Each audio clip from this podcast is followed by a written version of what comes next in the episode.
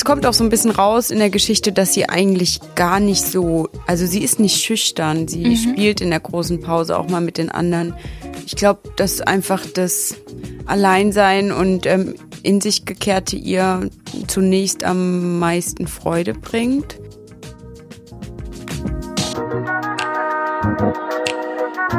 Kapitelrauschen, der Literaturpodcast für Mecklenburg-Vorpommern. Herzlich willkommen zu unserer 18. Podcast-Folge rund um AutorInnen und Literatur in MV. Ich bin Anna Ahlers und durfte Anfang des Sommers für diese Folge mit der Rostocker Autorin Caroline Wahl über ihren sehr erfolgreichen Debütroman 22 Bahnen sprechen. Wahl erzählt die Geschichte der beiden Schwestern Tilda und Ida, die ihr Leben mit einer alkoholkranken Mutter meistern müssen, auf eine eindringlich ehrliche und zugleich packend humorvolle Art. Die überzeugenden Charaktere der Schwestern spielen dabei eine besondere Rolle. Gemeinsam mit der Autorin habe ich Tilda und Ida als Individuen und in gemeinsamer Konstellation noch etwas besser kennenlernen dürfen. Eine ebenso auffällige Rolle spielen im Roman immer wiederkehrende Markennamen. Welche Bedeutung sie für die Intensität der Geschichte haben, erfahrt ihr am Ende des Podcasts im Gespräch mit Literaturwissenschaftler Stefan Lesker. Und jetzt viel Spaß beim Lauschen.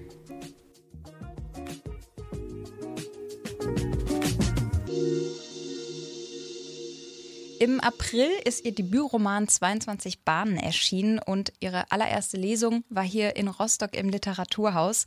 Das Buch ist ein voller Erfolg und ich freue mich, dich heute hier im Podcast Kapitelrauschen zu haben. Caroline Wahl, herzlich willkommen. Danke, ich freue mich auch sehr, hier zu sein.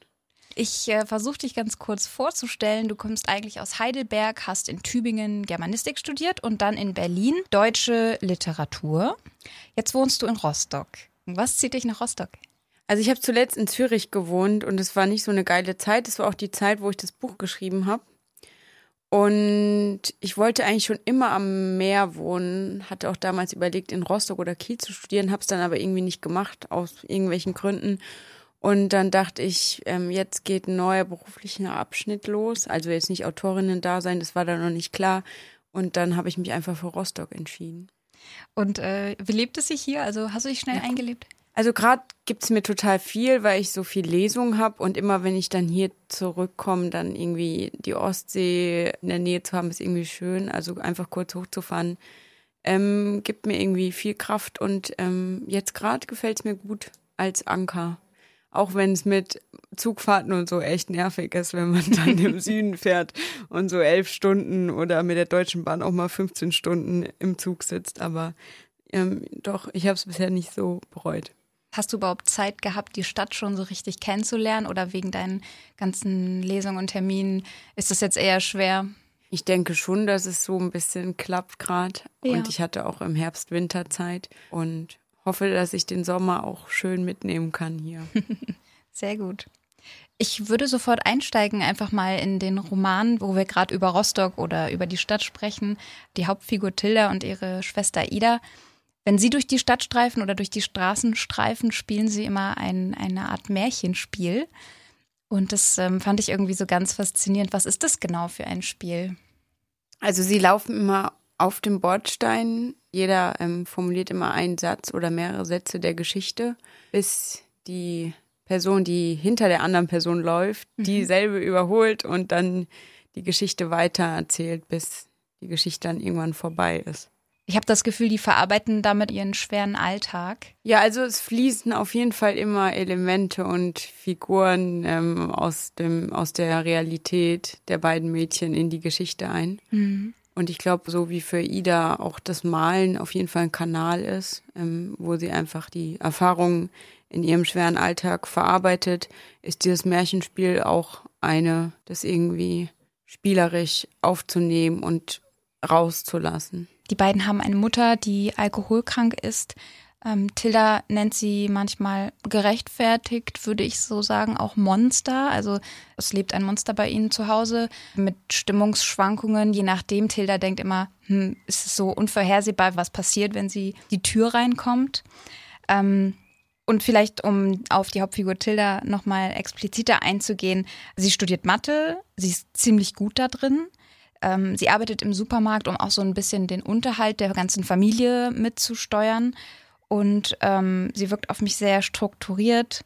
Und was ich ganz besonders an ihr finde, sie hat gute freundschaftliche Beziehungen, aber manchmal ist es ihr gar nicht möglich oder sie möchte diese vielleicht auch gar nicht so pflegen. Das äh, macht irgendwie einen interessanten Charakter aus, finde ich bei ihr. Ja, ich finde, sie ist so eine Außenseiterin, die aber auch Außenseiterin sein will. Also sie ist sehr anpassungsfähig, sie gehört irgendwie zu jeder Gruppe so ein bisschen dazu, beziehungsweise kann sich in, in ähm, Gefüge gut einfügen, wie im Schwimmbad, in der Uni oder im Supermarkt. Aber mhm. sie gehört nirgendwo so richtig dazu und will auch nirgendwo so richtig dazugehören, weil sie, glaube ich, gar keine Kapazität hat und das irgendwie auch einfach für sie nicht passt. Also sie fühlt sich einfach bei ihren, mit ihren KommilitonInnen ein bisschen fremd, weil sie einfach in einer ganz anderen Welt zu Hause ist und ja. mit ganz anderen Problemen konfrontiert ist. Und auch äh, sogar so ein bisschen fremd mit ihrer eigenen besten Freundin. Ja, total. Also für mich ist Marlene auch so die Tür gewesen in der, in der Jugend zu einer gewissen Normalität, zu einer mhm. gewissen normalen Familie, einer normalen jugendlichen Erfahrungen. Total. Und ähm, sie ist total das Gegenstück und manchmal irritiert es vielleicht auch ein bisschen, dass die beiden befreundet sind, aber vielleicht ist das auch genau das, was Tilda manchmal braucht. Genau, so, vielleicht auch so einen kleinen Absch Anschubser durch sie. Ja, voll. Gefühl, ne? ja. Um die Erfahrungen zu machen, die sie dann auch macht in dem Buch. Ja, man merkt auch, dass Marlene Tilda kennt. Also, dass Marlene einfach nicht abgeschreckt ist von dieser Schroffheit und so mhm. und damit umgehen kann. Und ich glaube, das ist einfach so eine lange Freundschaft, die die beiden verbindet. Total. Wir hören gleich noch einen kleinen Ausschnitt ähm, über eine Geschichte aus ihrer Kindheit. Vorher würde ich gerne dann noch ähm, über Ida sprechen. Das ist Tildas kleine Schwester. Sie ist eher ruhig, zurückhaltend. Würdest du da auch sagen, dass sie so das Gegenteil von Tilda ist? Auf jeden Fall so ein bisschen, ja, in manchen, mancherlei Hinsicht. Weil man sieht, wie unterschiedlich die Erfahrung sich bei den beiden Schwestern ausgewirkt hat, während die eine so hart und extrovertiert, nicht extrovertiert, aber sie sagt ihre Meinung, sie geht nach draußen, sie macht ihr Ding, ist die andere doch eher introvertiert, malt viel, geht nicht gerne raus, ist nicht gerne unter Menschen und ich finde schon, dass die beiden Schwestern auf jeden Fall ähm, sich vielleicht in ihren Arten auch sehr ergänzen. Mhm. Während die eine so künstlerisch ist, ist die andere so mathematisch. Während die eine so verträumt ist, wirkt die andere so rational. Also auf jeden Fall sind die beiden so ein bisschen gegenteilig, ja. Und obwohl äh, Ida sehr introvertiert ist, hat sie einen super coolen Klamottenstil. ja. sie liebt bunte, knallige Farben es kommt auch so ein bisschen raus in der Geschichte, dass sie eigentlich gar nicht so, also sie ist nicht schüchtern, sie mhm. spielt in der großen Pause auch mal mit den anderen. Ich glaube, dass einfach das Alleinsein und ähm, in sich gekehrte ihr zunächst am meisten Freude bringt. Ja. Dass es nicht unbedingt was ist, dass sie Angst hat, sondern dass sie einfach gezeichnet ist irgendwie und, und dieses Malen und Lesen und in ihrem Zimmer sein irgendwie für sich entdeckt hat. Mhm. Und ihr wahrscheinlich auch super viel Kraft gibt, kann ich mir vorstellen. Ja. So. Jetzt gibt es im Buch einen Wendepunkt, der das ganze Buch so ein bisschen oder die ganze Handlung, sage ich mal, auch wirklich anstupst. Was das ist, werde ich noch nicht verraten. Wir werden es gleich hören. Aber danach muss Tilda eben aktiv werden und darüber nachdenken, wie sie das Leben für sich selbst, aber auch für ihre kleine Schwester in eine bessere Richtung schieben kann. Tilda sitzt jetzt quasi in der Uni. Wir hören einmal rein. Professor Klein öffnet die Tür und als ich grüßend an ihm vorbeigehe, sagt er, Frau Schmidt, kommen Sie bitte heute nach dem Kolloquium in meine Sprechstunde. Was will er? Nervös sitze ich in dem Raum und höre den anderen nicht zu, die die ersten Ideen für ihre Themen diskutieren. Habe ich zu oft gefehlt in letzter Zeit? Ich zähle Professor Kleins Sitzungen, in denen ich nicht da war und merke erschrocken, dass ich es dieses Semester ein wenig übertrieben habe. Vielleicht war es falsch zu denken, dass ich meine sporadische Anwesenheit mit guten Noten kompensieren kann. Ich dachte, es gibt ein stilles Abkommen zwischen Professor Klein und mir. Ich fehle ab und zu bis häufig, dafür löse ich alle Übungszettel und Klausuren ohne Fehler. Was sage ich ihm? Die Wahrheit auf keinen Fall. Meine Mutter ist Alkoholikerin, ich lasse meine kleine Schwester ungern allein mit ihr und die Straßenbahnfahrt zur Uni dauert länger als eine Stunde. Ich könnte ihm erzählen, dass ich das Arbeitspensum in meinem Nebenjob erhöht habe, weil meine Mutter zurzeit nicht arbeitet, oder ich lüge, dass ich verliebt bin und in einer romantischen Fernbeziehung stecke. Letzteres wäre für den strengen und nüchternen Professor Klein so unangenehm, dass er die Ausrede vermutlich umgehend akzeptieren und mich rausschicken würde, sobald ich mit der Schilderung von Details starten würde. Wir haben uns auf einer Dating-App kennengelernt. Er heißt Robert und ist Schauspieler. Nach dem Kolloquium gehe ich sofort zu seinem Büro und warte, bis er kommt und mich einlässt. Ich werde das mit dem Arbeitspensum sagen, weil das ja auch stimmt und ich meinen Lieblingsprofessor nicht anlügen möchte, auch wenn die Vorstellung mit Robert ziemlich gut ist. Als wir einander gegenüber sitzen, beginnt er sofort. Professor Klein. Frau Schmidt, ich wollte mit Ihnen über Ihre Zukunft reden. Hilfe. Ich. Ich rede eigentlich grundsätzlich nicht über meine Zukunft. Professor Klein. Grundsätzlich habe ich gegen diesen Grundsatz nichts einzuwenden, aber in diesem Fall hoffe ich, dass Sie eine Ausnahme machen. Ich nicke. Professor Klein, ich habe letztens im Seminar die ausgeschriebene Promotionsstelle an der Humboldt-Universität mit dem Schwerpunkt Wahrscheinlichkeitstheorie erwähnt. Ich werde nervös. Professor Klein, ich lege Ihnen stark ans Herz, sich zu bewerben und empfehle Sie natürlich gerne. Ich, ich habe doch noch nicht mal meine Masterarbeit geschrieben. Professor Klein, die schreiben Sie ja jetzt. Ist doch optimal so, dann haben Sie einen nahtlosen Übergang vom Masterabschluss zum Promotionsbeginn. Es fühlt sich unwirklich an, als ich Professor Kleins Büro verlasse und ich weiß nicht, wo ich hingehen soll. Ich lasse mich treiben über den Campus, auf dem viel zu viele Leute sind, in die Altstadt, in der viel zu viele Leute sind, in das Wohngebiet am Stadtrand und immer weiter, während in meinem Kopf Chaos herrscht. Ich bin glücklich, aber auch verwirrt und traurig und müde, und mein Auge zuckt und ich schwitze und ich fühle mich nicht in der Lage, irgendeine Entscheidung zu treffen. Berlin. Berlin wäre krass. Eine Promotionsstelle an der Humboldt-Universität in Berlin. Eine Promotionsstelle.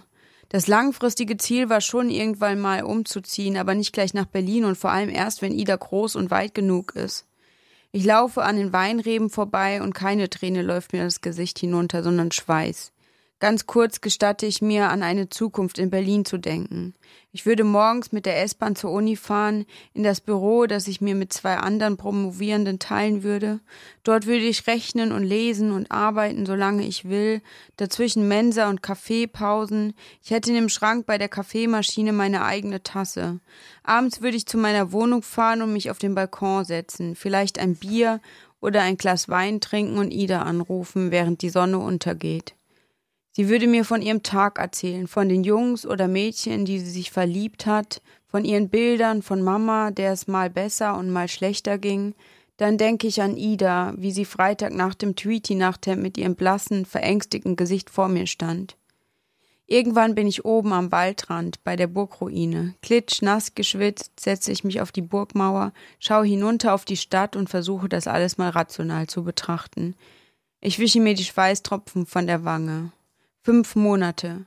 Ich hätte fünf Monate Zeit, um Ida vorzubereiten. Sie müsste eine Kämpferin werden und ich müsste sie rüsten, so wie Mr. Miyagi, Daniel oder Frankie Maggie. Denn ich kann nur gehen, wenn Ida gewappnet ist. Sie muss eine Kämpferin werden und ich muss sie rüsten.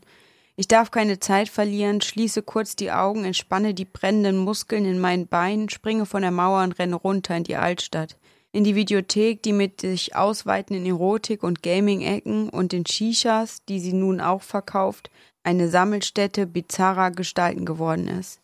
Mein Plan? Ich werde Ida in einem Schritt popkulturell zu einem Million-Dollar-Baby heranziehen und leihe Tribute von Panem, Snow White and the Huntsman und Kill Bill aus. Sentimentale Indie-Filme wie 500 Days of Summer oder Oh Boy über Figuren, die krank sind oder nicht genau wissen, was sie wollen, bringen uns, bringen Ida nicht weiter. Zusätzliche Maßnahmen muss ich mir noch überlegen, aber nicht jetzt. Für heute bin ich fertig. Als ich im Bus sitze, leere ich meinen Kopf, versuche meine Augen offen zu halten, denke an Katniss und Snow White und überlege, mit welchem Film wir am besten starten sollen. Als ich endlich im nach Chlor, Sonnencreme und Rasen riechenden Schwimmbad bin, reiße ich das verschwitzte Kleid vom Leib, als ob es brennen würde, schmeiße meine Sachen auf Ursulas Bank und das Wasser, in das ich mich ungeduscht fallen lasse, schmiegt sich um meinen erschöpften Körper und wäscht das Chaos, das ich ausgeschwitzt habe, von meiner Haut. Wie in Trance schwimme ich 23 Bahnen, setze mich dann neben Ursula auf die Bank und schaue Viktor zu. Ursula, hatte dir was getan? Ich. Wer? Ursula, der Russe. Wer, frage ich noch einmal, weil sie ihn nicht so nennen muss. Ursula. Ach, Tilda, der blonde Schönling, du weißt genau, wen ich meine. Ich. Nein, wieso? Ursula, du verfolgst deine Bahn jeden Abend wie den Ballwechsel zwischen Nadal und Federer. Ich schüttle den Kopf. Ich. Tu ich gar nicht, aber schöner Vergleich. Ursula. Doch, jeden Abend, nachdem du geschwommen bist, schaust du ihm zu, bis er seine Bahn geschwommen ist und dann gehst du. Jetzt haben wir schon einen kleinen Ausschnitt aus dem äh, Schwimmbad gehört, in dem Tilda sich oft aufhält und Ida auch dabei ist, wenn es regnet. Ähm, und wir haben Viktor kennengelernt, auf den will ich jetzt hier aber gar nicht so groß eingehen, denn äh, was dein Buch, finde ich, auch auszeichnet, ist, dass es keine wirkliche Love Story gibt. Und ähm, das finde ich gerade spannend an der Sache, dass sich die Leser und Leserinnen da vielleicht auch selber erstmal so ein Bild machen können. Was viel wichtiger ist, ist der Plan, äh, Ida zu einer Kämpferin zu machen.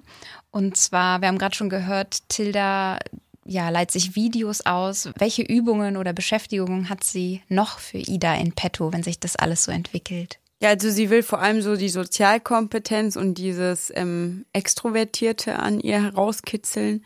Ich weiß nicht mehr genau, was alles die Vorschläge sind. Also einerseits die Filme, dann soll Ida zum Beispiel Essen bestellen, wenn sie Essen bestellen, also mhm. Anrufe tätigen. Sie soll eine Person ihrer Wahl ansprechen im Freibad, vielleicht auch mal ins Freibad, wenn es nicht regnet. Es wird mhm. aber abgelehnt. Ähm, einem Sportclub beitreten, solche Sachen. Und sie kriegt äh, einen Ausweis der Bibliothek, oder? Genau, das ist eigentlich das Einzige, was so richtig gut funktioniert. ähm, nämlich, ähm, sie entdeckt das Lesen für sich. Ja. Ähm, das war vorhin, vorher gar nicht so der Fall. Und ähm, Tilda erwähnt auch, dass es ihr damals viel gegeben hat, was man gar nicht so denkt bei ihr. Und ähm, sie ist sofort Feuer und Flamme. Tilda findet das einerseits schön und freut sich, aber andererseits denkt sie so, dass das eigentlich noch mehr zu dem Introvertiertsein dazu ähm, das bereichert, aber trotzdem ist es natürlich ähm, schön, dass sie so einen Raum für sich findet. Ja, ich fand die Stelle, als Tilda dieses Lesen beschreibt, auch was sie selber dafür Erfahrungen rausgezogen hat, irgendwie sehr schön. War das auch bei dir damals so, dass du ähm, aus Büchern einfach so viel mitgenommen hast? Ja, total. Also als ich, ich glaube, es ging mit Tintenherz los, als ich so mit, ich weiß gar nicht, wie alt ist man, wenn man Tintenherz liest irgendwie im Gymnasium. Ja. Und das war schon eine krasse Welt, die sich da erschlossen hat. Es war auch so, ich dachte so als Kind dann so, boah, Leute, die nicht lesen, die tun mir so leid, die verpassen so viel. Wenn wir in der großen Pause dann in die Stadt, also wir hatten eine Schülerbibliothek oder Stadtbibliothek direkt an der Schule. Mhm. Und da habe ich so meine großen Pausen verbracht und ähm, ja, stimmt schon. Bücher kann man aufschlagen, äh, also jederzeit, ne? So ein ja. Film, zumindest war es damals so, mittlerweile kann man es ja auch abrufen, aber der, der kam dann halt nur, wenn, wenn er im Fernsehen auch wirklich lief, so, ne? Und ein Buch ja, konntest du immer aufklappen. Und immer überall mitnehmen und irgendwie dadurch, dass Filme visuell schon so viel dir geben, und ich finde bei Büchern, da passiert einfach mm, in, im Kopf viel mehr und mich persönlich berühren die einfach mehr. Ja. Ja. Genau, diese eigenen Orte für sich dann halt auch erschaffen. Genau. Ich finde, im Buch erschafft Tilda auch oft Orte allein über ihren Geruchssinn. Was waren das für Beispiele, als sie den Feldweg entlang fährt oder ich glaube als Leon, Leon oder Leo? Der Leon, Leon, Leon, Marlenes Bruder, ihr übers Gesicht streicht. Das beschreibt sie alles so explizit mit dem Geruchssinn. Bist du jemand auch, der so durch die Welt geht? Ja, ich glaube schon, dass ich sehr viel beobachte und versuche wahrzunehmen. Und dass mich manchmal so Gerüche auch so im Wald oder so überwältigen oder, mhm. oder auch irgendwie, keine Ahnung, ich hatte letztens eine Gesichtscreme, die hat mega nach meiner Oma gerochen. irgendwie so ein bisschen Kirchwasser-Touch oder so. Da bin ich dann schon, also ich find, bin schon manchmal überwältigt, wie viel Gerüche mit einem machen. Und Tilda ist einfach sie wirkt ja so kühl, aber eigentlich ist sie total sensitiv oder sensibel für alle möglichen Sinneseindrücke. Sie hört, sie, sie riecht, sie sieht und sie weiß das irgendwie auch alles zu schätzen, findet es schön und, und ist wie so ein Terminator. Ich weiß nicht, ist Terminator so? Ich habe es irgendwie im Kopf gerade gehabt. Aber auf jeden Fall ist sie, ähm, wirkt sie manchmal so, als ob sie geschärfte äh, Sinnesorgane hätte. Ja. Und, ähm, so ein Übermensch. Ja, genau. Mhm. Und vom Geruch ist ja auch der Geschmack äh, nicht weit. Das Abendessen ist immer so ein ausschlaggebendes Ritual. Äh, wenn der Abendbrottisch gedeckt ist, dann heißt es, Mama geht's gut. Wenn er nicht gedeckt ist, dann wissen sie nicht, wie der Abend ausgeht. So irgendwann fängt auch Ida an, den Tisch zu decken. Das macht Tilda super stolz. Ähm, und diese Passage übers Abendessen ähm, hatte ich nochmal aus dem Buch rausgesucht und fände es ganz cool, wenn du die auch nochmal lesen würdest. Mhm. Ein gedeckter Abendbrottisch, das habe ich lang nicht mehr gesehen. Geschnittenes Brot im Brotkorb, eine Butterdose, Käse, Wurst, zu Rosen geschnittene Radieschen. Sie war einkaufen. Ich wage es nicht, diesem Frieden zu trauen und Idas auch verhalten. Wann hat sie das letzte Mal den Tisch gedeckt? Sonst gibt's immer Spiegeleier am Tag danach, aber ein Abendbrottisch und dann noch drei Tage später? Statistisch gesehen hätte die Reuephase schon längst beendet sein müssen. Und tatsächlich kann ich mich an keinen einzigen Abendbrottisch in dieser Wohnung erinnern. Ich kann mich nur an Abendbrottische bei Marlene erinnern. Nachdem mein Vater uns verlassen hatte und bevor Ida geboren war und Marlene ihre Eltern doof fand, ging ich nach der Schule eigentlich täglich mit zu Marlene nach Hause. Marlenes Mutter Lisa wusste stets, wann wir kamen, weil unser Stundenplan am Kühlschrank hing und hat uns was zum Mittagessen gekocht. Fast jeden Tag gab es etwas anderes und manchmal hat sie uns sogar Döner geholt. Das war das Highlight. Am Esstisch in der Küche machten wir nach dem Essen Hausaufgaben, nach getaner Arbeit durften wir toben, als Teenager chillen, bis Marlenes Vater Markus von der Arbeit kam. Denn dann gab es Abendbrot für die ganze Familie. Und mich. Der Abendbrottisch, der nicht in der Küche, sondern auf dem großen Kiefernholztisch im Esszimmer gedeckt wurde, war krass unterschiedliche Brotsorten, oft sogar Brezeln, immer irgendein Salat, meist ein grüner Blattsalat, aber ab und zu auch fancy Salate mit Nudeln, Feta oder roter Beete. Eine Wurst und eine Käseplatte stets verziert mit Tomaten oder Essiggürkchen, ein Glas Senf, eine silberne Butterdose und manchmal sogar noch ein Teller mit geschnittenem Obst. Jeder hatte einen Teller und eine kleine Salatschüssel vor sich, eine Servierte daneben. Die ersten Male war ich derart überfordert, dass ich Marlene einfach alles nachmachte. Sie nahm eine Brezel, ich nahm eine Brezel. Sie beschmierte die Brezel mit Frischkäse, ich beschmierte die Brezel mit Frischkäse. Bis sie eines Abends eine Schwarzbrotscheibe nahm, diese viel zu großzügig mit grober Leberwurst bestrich, dann Bananenscheiben und Trauben drauflegte, die sie mit einer Gabel zerdrückte und diesen widerlich aussehenden Belag wiederum mit einem Löffel süßem Senf krönte und am Schluss noch mit Salz bestreute. Ich machte selbstverständlich alles nach. Und in dem Moment, in dem ich das mutig geschmierte Brot, dessen Belag mich an Körperausscheidungen denken ließ, in den Mund schieben wollte, prusteten Markus, Leon, Lisa und Marlene los. Marlene, ich hab euch doch gesagt, dass sie mir alles nachmacht. Das war sehr peinlich für mich und ab diesem Zeitpunkt fing ich an, mich auf den gedeckten Abendbrottisch einzulassen und wurde mit der Zeit immer mutiger beim Belegen. Als ich dann bei Kombinationen wie Brezel mit Butter, Blutwurst, süßem Senf und dünn geschnittenen Essiggurken angekommen war, fand Marlene ihre Eltern auf einmal peinlich und nervig und wollte nicht mehr bei sich zu Hause abhängen, sondern in irgendwelchen Parks mit irgendwelchen Typen kiffen. Da war ich dann immer seltener dabei, weil Ida in der Zeit geboren war, ich mehr Zeit bei meiner Schwester verbringen wollte und musste. Es war anstrengend, aber auch schön und aufregend, dass da plötzlich ein neues, kleines, unschuldiges Wesen bei mir zu Hause lebte und da nicht nur noch Mama und ich waren. Ich durfte ihren Namen aussuchen, weil Mama keine Ideen hatte. Und so war Ida auch ein bisschen mein Kind. Mit Ida hatte ich auf einmal einen Anker, eine Familie, die ich eigentlich schon längst verloren geglaubt hatte. Natürlich vermisste ich die Zeit mit Marlene, aber irgendwie auch nicht. Ich vermisste die alte Zeit, die Pre-Joint-Zeit, weil ich eigentlich viel lieber Kratzeis mit Marlene vorm Fernseher essen als Joints mit irgendwelchen Typen in irgendwelchen Parks rauchen wollte. Und vor allem vermisste ich die Abendbrottische bei ihr, an denen ich wahrscheinlich nicht mehr sitzen würde, weil Marlene sie nicht vermisste. Aber ich konnte sowieso nicht mehr immerzu von meinem eigentlichen Zuhause flüchten. Ich musste mich nun um Ida, um meine Familie kümmern, damit sie nicht wieder zerbrach. Als Marlene irgendwann Hausarrest bekam, weil ihre Eltern in ihrem Zimmer Gras gefunden hatten, bestand sie auf meine Gesellschaft und ich freute mich, doch noch einmal mit am Abendbrottisch zu sitzen. Aber Marlene rastete bereits aus, bevor ich das Camembert Kürbiskernbrot mit weiteren Zutaten belegen konnte. Ich hasse euch, ihr seid so unfair, alle kiffen, schrie sie hysterisch. Ich fand Marlene peinlich und nervig, war aber natürlich auf ihrer Seite. Das war dann leider der letzte Abendbrottisch für mich, weil Marlene sich danach vehement weigerte, mit ihrer Familie Abendbrot zu essen. Aber das war in Ordnung, weil ich sowieso nicht konnte, als Ida größer und Mama schlimmer wurde. Ähnlich vorsichtig wie ich damals bei Marlene setzen Ida und ich uns an den Tisch und sind überfordert mit den Sachen, die vor uns liegen, auch wenn die Auswahl selbstverständlich um einiges bescheidener und liebloser angerichtet ist.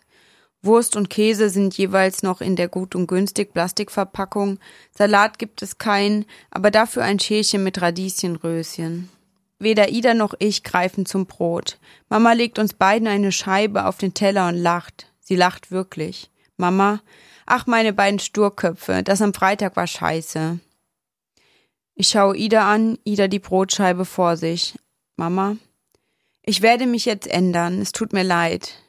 Ich, du sagst das jetzt zum siebzehnten Mal, dass du dich ändern willst. Mama, aber diesmal meine ich's ernst. Ich, das sagst du zum dreizehnten Mal. Mama, du machst mich verrückt mit deinen Zahlen. Ich, du machst mich verrückt mit deinem Sein. Mama, Tilda, es tut mir wirklich leid, okay? Ich hoffe das. Als Mama den Tisch abdeckt, fülle ich Chips in eine Schüssel. Mama, oh, machen wir einen Filmabend? Eigentlich wollte ich noch ein paar Stichpunkte zu den Protagonistinnen rausschreiben und Ida vorher mit ein paar Sehanweisungen und Leitfragen vorbereiten und den Film dann mit ihr in meinem Zimmer schauen, aber dann machen wir eben einen Filmabend zu dritt im Wohnzimmer. Kommt ja nicht so oft vor. Tribute von Panem.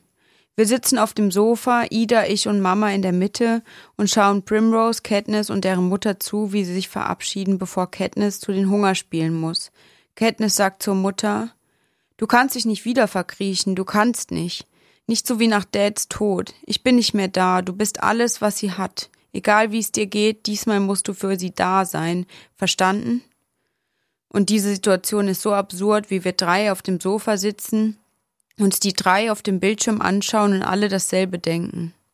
Während der Abspann läuft, sitzen wir schweigend auf dem Sofa. Während des ganzen Films hat niemand ein Wort gesagt. Ida, Tilda, du bist wie Katniss. Ich, Schwachsinn. Mama, doch, das dachte ich auch die ganze Zeit. Du bist auch so eine Kämpferin und sie sieht dir sogar ähnlich. Dieser böse Blick, das braune Haar, Niemand würde sich wundern, wenn du mit Pfeil und Bogen rumlaufen würdest. Das passt einfach zu dir. Ida, und du würdest dich auch freiwillig melden, für mich. Ich, das ist ein Film, Ida, und du bist auch eine Kämpferin. Dass Ida den Kopf schüttelt, macht mich traurig. Mama, wenn sie sich freiwillig melden würde, wäre ich für dich da, Ida. Diese Aussage ist so bescheuert. Mama ist so bescheuert. Ich, ich werde mich aber nicht freiwillig melden, weil das gerade ein fucking Film war. Und scheiß Konjunktivgelaber bringt uns nirgendwo hin, Mama. Wir schweigen. Mama, ich werde mehr für euch da sein. Ich, Futurgelaber auch nicht. Mama, ich bin mehr für euch da, versprochen, du Frechdachs. Ida, noch mehr? Ich pruste los. Ida ist das lustigste Wesen, das ich kenne. Mama, ich bin so eine schlechte Mutter. Ich lege den Arm um sie und Ida legt ihren Kopf auf Mamas Schoß. Ja, das bist du, Mama, sage ich und streiche ihr in kreisenden Bewegungen über den Rücken. Danach schauen wir noch Oh Boy, unseren Lieblingsfilm. Ich frage mich, ob ich mich in Berlin auch so fremd fühlen würde wie Nico, aber ich fühle mich sowieso überall fremd. Ich finde, der Ausschnitt hat so richtig repräsentiert, äh, wie das ganze Buch sich fortbewegt, nämlich immer dieses auf und ab und an manchen Stellen habe ich wirklich laut gelacht, wie zum Beispiel bei der Abendbrotszene oder dem, was Ida sagt, äh, nachdem Mama sagt, dass sie sich bessern will. Ähm, aber auch genauso eben diese ganze, dieses ganze Setting, was eigentlich tief traurig ist. Ähm, das ganze Buch ist ja in drei Teile aufgeteilt und im dritten Teil geht der Plan so ein bisschen auf, habe ich das Gefühl. Also ich glaube, das ist unabhängig von den Vorschlägen von Tilda passiert ja. weil Ida Verantwortung übernehmen muss, wenn Tilda mal nicht stark ist. Und da merkt man, dass sie auch wie so ein, wie so ein Zahlenwerk funktionieren. Wenn die eine schwach ist, dann springt die andere ein. Also Tilda ist auch direkt am Anfang von dem dritten Teil, ähm, hat sie Fieber mhm. und ist schwach und Ida übernimmt in der Zeit total die Verantwortung, pflegt sie. Und auch das mit dem Abendbrottisch ist was, was Ida für sich entdeckt oder einkaufen gehen. Und sie findet auch eben eine Freundin. Ja, dadurch begreift Tilda, dass diese Strukturen und diese Pläne einfach nicht immer aufgehen, dass es irgendwie von alleine auch irgendwie funktionieren muss mhm. und vor allem in Ida rattern muss. Und ich finde, es ist auch ein Buch, wo man sich, so wie wir das eben gesagt haben, sich seinen eigenen Raum schafft, seinen, also sich zurückzieht in, in diesen Ort von Tildas und Idas Welt. Das ist schön, weil das war es auch beim Schreiben. Also cool. es war in Zürich, wie gesagt, so eine Kackzeit, also wirklich jobmäßig der Horror. Ja. Und ähm, abends war das traurigste Haus in der Fröhlichstraße mein Schutzraum quasi. Mhm. Und das ist irgendwie ja, irritierend auf den ersten Blick, weil die beiden ja viel mehr, also die haben ja Kackvoraussetzungen, viel schlechtere, schlechteren Hintergrund als ich. Also haben eine alkoholkranke Mutter. Ich habe zum Glück eine äh, funktionierende Familie und trotzdem hat mir diese, diese Welt der beiden Schwestern extrem viel gegeben. Ja, krass. Und wenn es den LeserInnen auch ähm, irgendwie auch so ein bisschen zumindest dieser, diesen Schutzraum gibt, dann freue ich mich total. Das ist schön. Ja, 22 Bahnen von Caroline Wahl auf jeden Fall sehr zu empfehlen. Ähm, wie ist das mit einer Fortsetzung oder mit einem zweiten Roman? Ich weiß nicht, ob es unbedingt eine Fortsetzung wird. Oder schreibst du gerade an was weiterem in also, Rostock?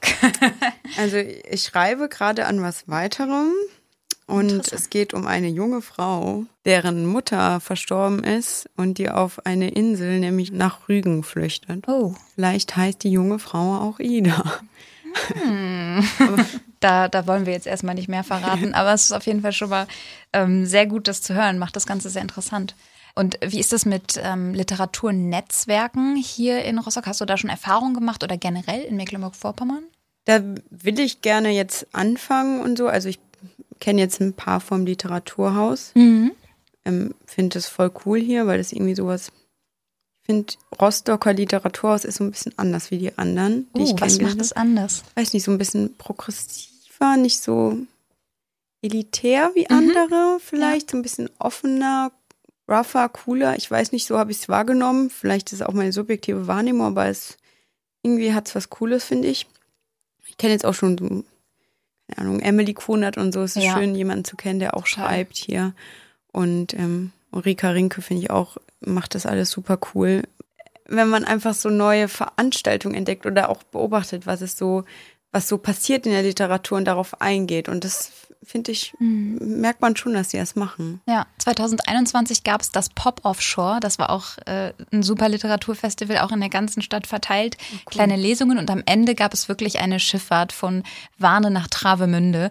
Und äh, auf der, während der Schifffahrt gab es halt eben Lesungen und Literaturveranstaltungen und es war war richtig, richtig schön cool. organisiert. Das sollen die nochmal machen. Ja, sag Hier es der lauter. Aufruf.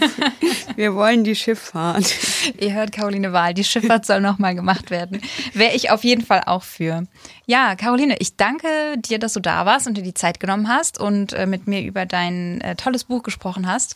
Vielleicht war es ein bisschen Fangirl-mäßig jetzt, aber das macht gar nichts. Nein, hat super Spaß gemacht und waren auch so, ähm, auch mal andere Fragen so ein bisschen, doch. Das ist schön, cool, hat Spaß gemacht. Die Zeit ist auf jeden Fall verflogen. Das ist immer ein gutes Zeichen, ne? Ja, das stimmt. Okay, dann wünsche ich dir noch einen schönen Donnerstagabend und äh, wir sehen uns hoffentlich bald nochmal wieder. Bestimmt. Hier. Ja, gerne. Danke dir. Dir auch. Ciao. Noch etwas genauer blicke ich jetzt mit Stefan Lesker auf den Roman.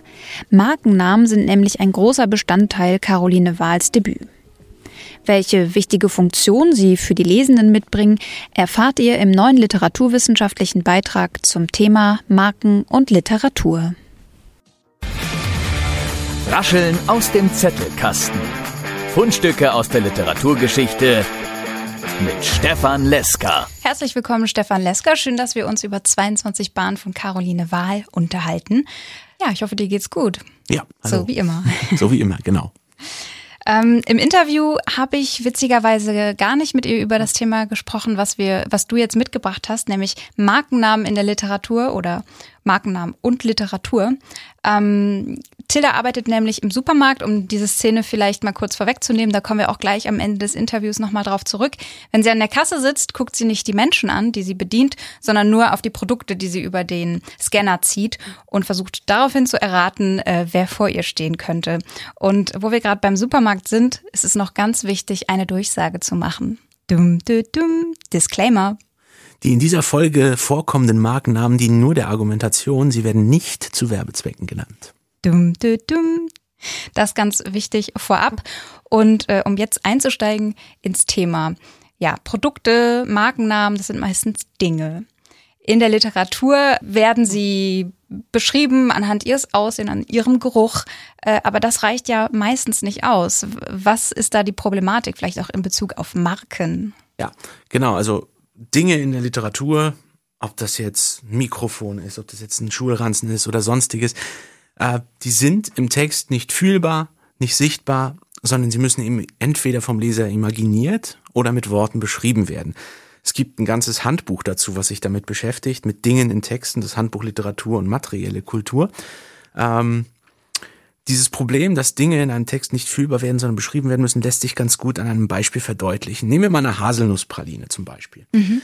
Und nehmen wir mal einen Text, in dem die Hauptfigur bestimmte Haselnusspralinen mag. Mir kommt auch schon direkt eine Marke in den Kopf. Ja, genau.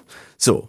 Und um jetzt zu sagen, wie diese Haselnusspraline beschaffen ist und warum dieser Protagonist sie so mag, müsste man jetzt den Geschmack, das Aussehen, die Beschaffenheit beschreiben. Ist sie mit Zartbitterschokolade, edelvollmilch oder sogar mit weißer Schokolade gemacht, mit ganzer Haselnuss, mit Haselnusscreme? Das müsste man entweder umständlich beschreiben oder es eben komplett der Imagination der Lesenden überlassen. Ne? Man, man würde lediglich irgendwie ein Paradigma argumentieren, das ganz viele Dinge mit einschließt ganz viele verschiedene Variationen von Haselnusspralinen, äh, aber eben nichts Konkretes. Und bei Marken hat man das Problem nicht.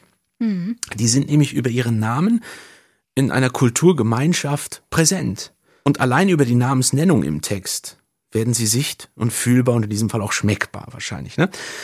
Denn wie ein Ferrero-Küsschen beschaffen ist, Tada. muss man wahrscheinlich niemandem erklären. Und wenn man sagt, der Protagonist mag Ferrero-Küsschen, dann weiß man sofort, der mag genau diese Sorte von Haselnusspralinen und keine andere. Und man müsste sie nicht umständlich beschreiben. Ne? Ein Bild und in dem Fall wahrscheinlich sogar einen Geschmack hat man über den Namen sofort vor Augen. Oder auf der Zunge. Ja.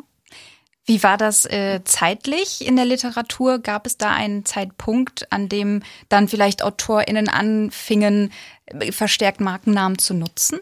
Ja, das ist natürlich schwer zu beschreiben. Es gab natürlich auch schon immer Produkte, die an einen Hersteller gebunden waren. Mhm. Ähm, aber es nimmt natürlich mit der Industrialisierung und mit dem Markenbewusstsein, mit der Produktion von Marken, mit großen ähm, Marken herstellen, die sich etablieren, nimmt es natürlich zu. Ähm, einer der ersten, der das relativ vorurteilsfrei und auch relativ systematisch in seinen Texten verarbeitet, war tatsächlich Theodor Fontane. Wir sind also Ende des 19. Jahrhunderts und in seinen späteren Texten, da benutzt er Markennamen eben ganz gezielt. Er war als eigentlich einer der ersten, der verstanden hat, Marken gehören jetzt zu unserer Lebenswelt und zu unserer Lebenswirklichkeit und zu unserer Lebenserfahrung dazu. Das heißt, wenn ich einen realistischen Roman schreiben möchte, muss ich die mit aufnehmen. Mhm. Und er nutzt Marken im Prinzip zur Darstellung eines Milieus, eines Lebensstils, in dem auf hohe Qualität geachtet wird. Mhm. Da gibt's auch ein schönes Beispiel, äh, ein später Roman, Irrungen und Wirrungen, da sind wir in den 1880er Jahren erscheinungstechnisch. Ähm, da gibt's den Protagonisten Boto von Rienegger, der ist Baron und der zeichnet sich eben durch ein großes Markenbewusstsein aus. Ähm, es gibt da eine Szene, wo er ähm, sagt, wann das Essen fertig werden soll und was er haben möchte. Und dann sagt er, wenn ich bitten darf, eine Bohle mit Rheinwein, drei Mosel, drei Champagner, aber gute Marke. Glauben Sie nicht, dass sich's vertut? Ich kenne das und schmecke heraus, ob Moet oder Mumm. Mhm. Moet, hochpreisig, Mumm auch heute noch okay. sehr, sehr erschwinglich. Also da ja. wird dieses Markenbewusstsein deutlich und bestimmtes Milieu wird dadurch aktiviert, das eben auf Qualität und Markenbewusstsein achtet. Und ähm, gab es auch Kritik? Also wir haben gerade disclaimed, wir machen keine Schleichwerbung. Äh, gab es die damals auch schon? Ja klar. Also dem Verdacht der Schleichwerbung äh, sah man sich dann ausgesetzt. Ne? Ja. Und mh, hm, wir werden aber gleich noch sehen, warum es manchmal nicht ohne Markennamen geht. Mhm. Und dass man nicht einfach na, das Ferrero-Küsschen jederzeit durch eine Haselnusspraline ersetzen kann. Also dem Verdacht der Schleichwerbung sah man sich ausgesetzt. Fontane zum Beispiel hat aber irgendwie auch die literarische Qualität von Reklame erkannt. Der hat das eigentlich relativ ähm, vorurteilsfrei mit übernommen und ja. ähm, hat diese Vorwürfe vielleicht doch ernst genommen, aber hat sie dann auch für sich selber zumindest entkräftet. Ähm, aber diesem Vorwurf der Schleichwerbung sah man sich bis auch zum Anfang des 20. Jahrhunderts noch ausgesetzt. Thomas Mann zum Beispiel hat auch später erst angefangen, als er schon ein Standing hatte, diese Marken tatsächlich systematisch in seine Texte zu übertragen oder zu übernehmen. Mhm. Und ähm, wenn man jetzt so mit der Entwicklung der Zeit äh, geht, du hast uns auch eine witzige Sache mitgebracht, nämlich bis in die 70er Jahre hat der Rororo Verlag die Rotationsromane rausgebracht. Was war der Zweck davon? Genau, also ich weiß nicht, ob genau bis in die 70er, die gab es noch länger, okay. aber diese sogenannten Rotationsromane vom Rowold Verlag, die gibt es seit 19 oder gab es seit 1946. Äh, das Ziel war, preiswerte Bücher zu produzieren, damit sich alle Literatur leisten konnten. Deswegen Rotationsromane, also Rotationsdruck auf Zeitungspapier, günstiges Herstellungsverfahren, relativ günstige Aufmachung, meistens bunte Cover, äh, nicht sehr mhm. teuer. Ähm, und um diese Texte nun oder um diese Bücher nun preisgünstig zu halten, hat der Rowold Verlag sich entschieden, Werbeanzeigen ins Buch mit aufzunehmen. Also so ähnlich wie wir das heute bei YouTube kennen, da kommt irgendwann eine Werbeunterbrechung ja. im Buch. Tatsächlich, das ist eine richtige Werbeunterbrechung, also wir haben mhm. den Text und dann kommt eine Seite Werbung. Aber das Raffinierte ist, dass diese Werbetexte teilweise an den Roman, in dem sie standen, angepasst wurden. Ja, das sollte YouTube sich mal eine Scheibe von abschneiden. Vielleicht. Und nicht auf den Benutzer, sondern auf den Text. Ähm, schönstes Beispiel Hemingway. Der wurde natürlich auch in Deutschland verlegt und dann gab es auch eine, eine Rotationsroman, Lizenzausgabe äh, des Romanes Fiesta. Worum es da geht, ist völlig egal. Da gibt es eine Werbeanzeige, die wie folgt geht. Alle Männer dieses Buches rauchen. Dies ermutigt uns, dem Raucher mit dem Wort Fox eine Zigarette zu nennen, deren Niveau dem eines guten Buches entspricht. Und das hat natürlich auch für Empörung gesorgt. Der Verlagsleiter damals, Ernst Rowold, sagte dann, naja, wenn sie stört, dann reißen sie die Seite halt einfach raus. Ging nicht, weil auf der Rückseite der Werbeanzeige ging der Text weiter. Ah, ja. Meistens. Aber das hat natürlich auch für Empörung gesorgt und das war dann nicht mehr Schleichwerbung, sondern das war eben richtige Werbung, für die Rowold sich bezahlen ließ ja. und deswegen die Bücher günstiger verkaufen konnte. Also Funktionalität für den Verlag. Wenn wir jetzt auf die Funktionalität der Marken in der Literatur kommen, ähm, kann man das ungefähr in drei unterschiedliche Funktionen einsortieren. Einmal ist es die Gegenwartsabbildung, dann die Figurencharakterisierung und die Funktion der Lebenswelt, die Marken beschreiben kann. Gegenwartsabbildung äh, ist in der Popliteratur mhm. aufgekommen. Ähm, was hast du uns da mitgebracht für Beispiele? Also es gibt noch sicherlich noch mehr Funktionen von Marken in Literatur. Es gibt da ganze äh, Doktorarbeiten, die sich damit beschäftigen. Aber das sind die drei, die mir jetzt für unser Gespräch am wichtigsten erschienen. Ähm, genau, wie du sagst, die Popliteratur war eben so eine Ästhetik der Gegenwart verpflichtet. Man wollte den Augenblick, in dem man lebt, festhalten und in die Literatur ähm, überführen oder besser gesagt auch ins kulturelle Archiv. Und zu dieser Lebenswelt in den 90ern, wir sprechen hier Popliteratur von Anfang der 90er bis vielleicht in die frühen 2000er hinein, äh, da gab, da waren natürlich Marken, äh, Phänomene der Popkultur, essentieller Bestandteil der Lebenswelt und eine Literatur, die das abbilden wollte, musste das aufnehmen. Mhm. Funktion eins also klar Gegenwartsabbildung. Ja. ja. Äh, zweite Funktion Figurencharakterisierung, ganz klar. Ähm, da habe ich ein Beispiel mitgebracht, Christian Krachts Roman Faserland äh, von 1995. Worum es geht, auch völlig egal. Ähm, und ich habe den Anfang mal ein bisschen abgewandelt und das lese ich mal als erstes vor. Gerne. So geht der Roman los. Also, es fängt damit an, dass ich bei einem Fischimbiss in List auf Sylt stehe und ein Bier aus der Flasche trinke. Weil es ein bisschen kalt ist und Westwind weht, trage ich eine Winterjacke mit Innenfutter. Jetzt kann man sich fragen, was erfahren wir über den Protagonisten, über die Hauptfigur. Das ist der Anfang des Romans und der hat natürlich viele Aufgaben, unter anderem aber auch die, die Figur einzuführen und sie dem Leser oder der Leserin, den Lesenden vor Augen zu führen. Gelingt das hier in dieser Version, in meiner? Ein bisschen. Er ist auf Sylt, das wissen wir. Warum? Mhm. Wissen wir nicht, ist auch egal. Aber Sylt, der Ort, sagt schon einiges und aktiviert in uns ein bestimmtes Paradigma. Aber das reicht noch nicht. Und deswegen lässt Christian Kracht seinen Roman eigentlich auch so anfangen. Also es fängt damit an, dass ich bei Fischgosch in List auf Sylt stehe und ein Jever aus der Flasche trinke. Weil es ein bisschen kalt ist und Westwind weht, trage ich eine Barberjacke mit Innenfutter. So, was hat sich jetzt verändert? Der Protagonist ist tiefer geworden. Er ist nicht bei irgendeinem Imbiss, sondern bei dem Fischimbiss, der mittlerweile auch Filialen in Hamburg hat, bundesweit bekanntes Gosch. Ja. Er trinkt kein äh, x-beliebiges Bier, er trinkt Jever, also das wahrscheinlich regional beliebteste Bier, und er trägt keine x-beliebige Jacke, sondern eine Barberjacke. Das ist ein Modeklassiker, wird kontrovers diskutiert. Ursprünglich haben die äh, äh, Ölzeug für Seeleute und Hafenarbeiter hergestellt und so sind diese Jacken auch ästhetisch aufgebaut. Das heißt, wir erfahren hier, dass die Figur etwas auf sich hält, modebewusst ist und ein Total. bestimmtes Standing vertreten möchte. Ähm, das heißt also, Marken geben über soziale und historische Verortung ihrer Besitzer Aufschluss. Das war jetzt ein Zitat aus diesem Handbuch Literatur und materielle Kultur von Ulrike Fedder und Susanne Scholz. Und die dritte Funktion ist ganz klar, man will eine Lebenswelt heraufbeschwören. Also ein Lebensgefühl. Im Markenartikel, Songtitel, kurz alles, was, was dieses Lebensgefühl ausmacht einer ganzen Generation, äh, das wird gesammelt und archiviert und aufgelistet. Und diese Texte der Popliteratur, Moritz Basler hat das vor Jahren in einer Arbeit zum deutschen Poproman mal dargestellt, ähm, die arbeiten auch mit dem Stilmittel der Liste. Also das prägnanteste Beispiel, das einem einfällt, ist sicherlich Benjamin von Stuckrad-Barres Roman Soloalbum, auch verfilmt, sehr berühmt und der listet da zum Beispiel seine zehn Singles zum Verlieben auf, als er da Kontaktanzeigen durchsucht und das Ja. sind alles Oasis-Songs. Ja, das stimmt. Also es, es berührt einen, auch wenn ich jetzt an den Roman von Caroline Wahl denke und diese Aufzählung der Marken äh, kam. Es war doch irgendwie nahbarer, als hätte sie jetzt ein, einfach nur äh, Fertignudeln oder ähm, Fertigpudding Ja. oder sowas geschrieben. Äh, und um jetzt eben auf Caroline Wahls Roman zu kommen, du hast ein Zitat von ihr mitgebracht und zwar schreibt sie an einer Stelle Kram, der auf Menschen verweist. Wir hatten das Supermarktkassenbeispiel schon. Es gibt aber auch noch eine andere Stelle, eine viel wichtigere. Genau. Ähm, das ist die meiner Meinung nach tatsächlich zentrale Stelle des Romans. Und da tritt wirklich, da treten wirklich Markennamen im Überfluss auf. Auf einer Seite wirklich ganz gedrängt, ganz viele hintereinander. Das haben wir sonst eigentlich nur im Roman, wenn Tilda an der, du hast es anfangs erwähnt, an der Supermarktkasse ist und anhand der Produkte, ähm, die sie da auf dem Band hat, auf den, auf den Käufer schließen möchte. Ja. Da macht sie übrigens genau das, was wir, wenn wir in einem Roman auf Markennamen im Zusammenhang mit einer Figur stoßen, auch machen. Richtig, wir versuchen ja. auf die Figur zu schließen. Total. Und Tilda liegt meistens richtig. An dieser zentralen Stelle ähm, dieses Romans äh, sehen wir Tilda im Prinzip beim Duschen zu. Äh, und ich zitiere sie mal kurz. Ähm, um wirklich keinen Partikel von dem ganzen Dreck zu vergessen, schrubbe ich mich mit dem nach Kaffee und Karamell duftenden No More Drama Antizellulite Körperpeeling von Lirene ein. Ich wasche meine fettigen Haare zweimal mit Shampoo und benutze die vielversprechende Regeneration 2 in 1 von Schwarzkopf. Ich putze mir, während die Kur einwirkt, fünf Minuten die Zähne und benutze Clean and Fresh Mundwasser von Listerine, um den faulen Geschmack nach Krankheit und Kotze loszuwerden.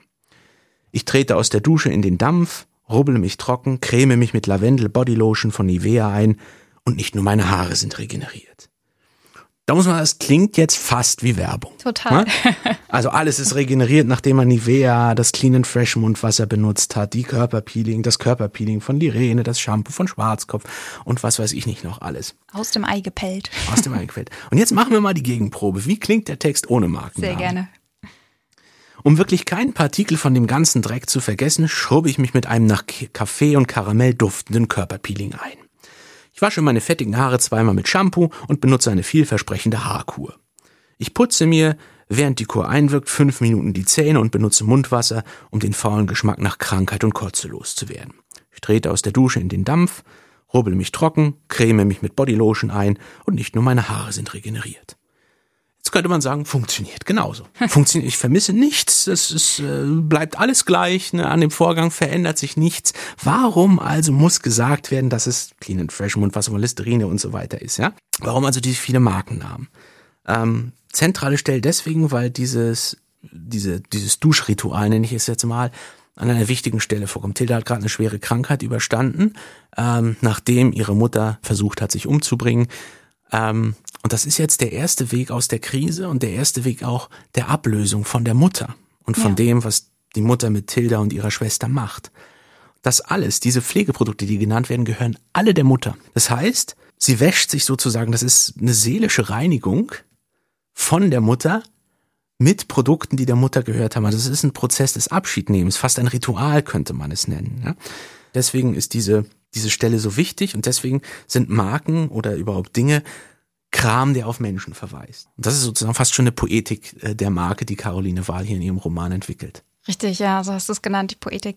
Ähm, und diese Markennamen dabei, also bei dieser Wende, bei diesem Wendepunkt zu nutzen, verstärkt ja auch nochmal so die Intensität ihres äh, ihres Rituals, wie du es gerade genannt mhm, hast, ja. weil man eben dadurch, was weiß ich, an die Werbung erinnert wird und dann den richtigen, wirklichen Neuanfang auch noch mit Musik und äh, bunten Bildern ja. vielleicht auch nochmal im Kopf verstärkt hat. Und man macht es immersiver, könnte man fast sagen. Ja. Man macht den Text immersiver, weil wenn man weiß, wie Listerine schmeckt, den Geschmack Geschmack auf der Zunge hat und es nachfühlen kann. Genau, ich weiß, Listerine ist das stärkste Mundwasser, was ich kenne. Genau, so, ne? richtig.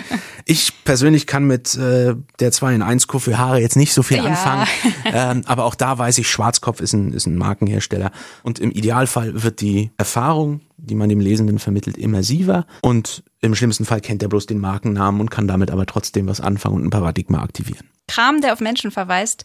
Das stellt der Roman in vielseitiger Weise dar. Danke, dass du uns das nochmal äh, auf literaturwissenschaftlicher Weise nahegebracht hast und danke für das interessante Gespräch. Ich freue mich auf das nächste Mal, Stefan. Mhm. Gerne, vielen Dank. Rascheln aus dem Zettelkasten.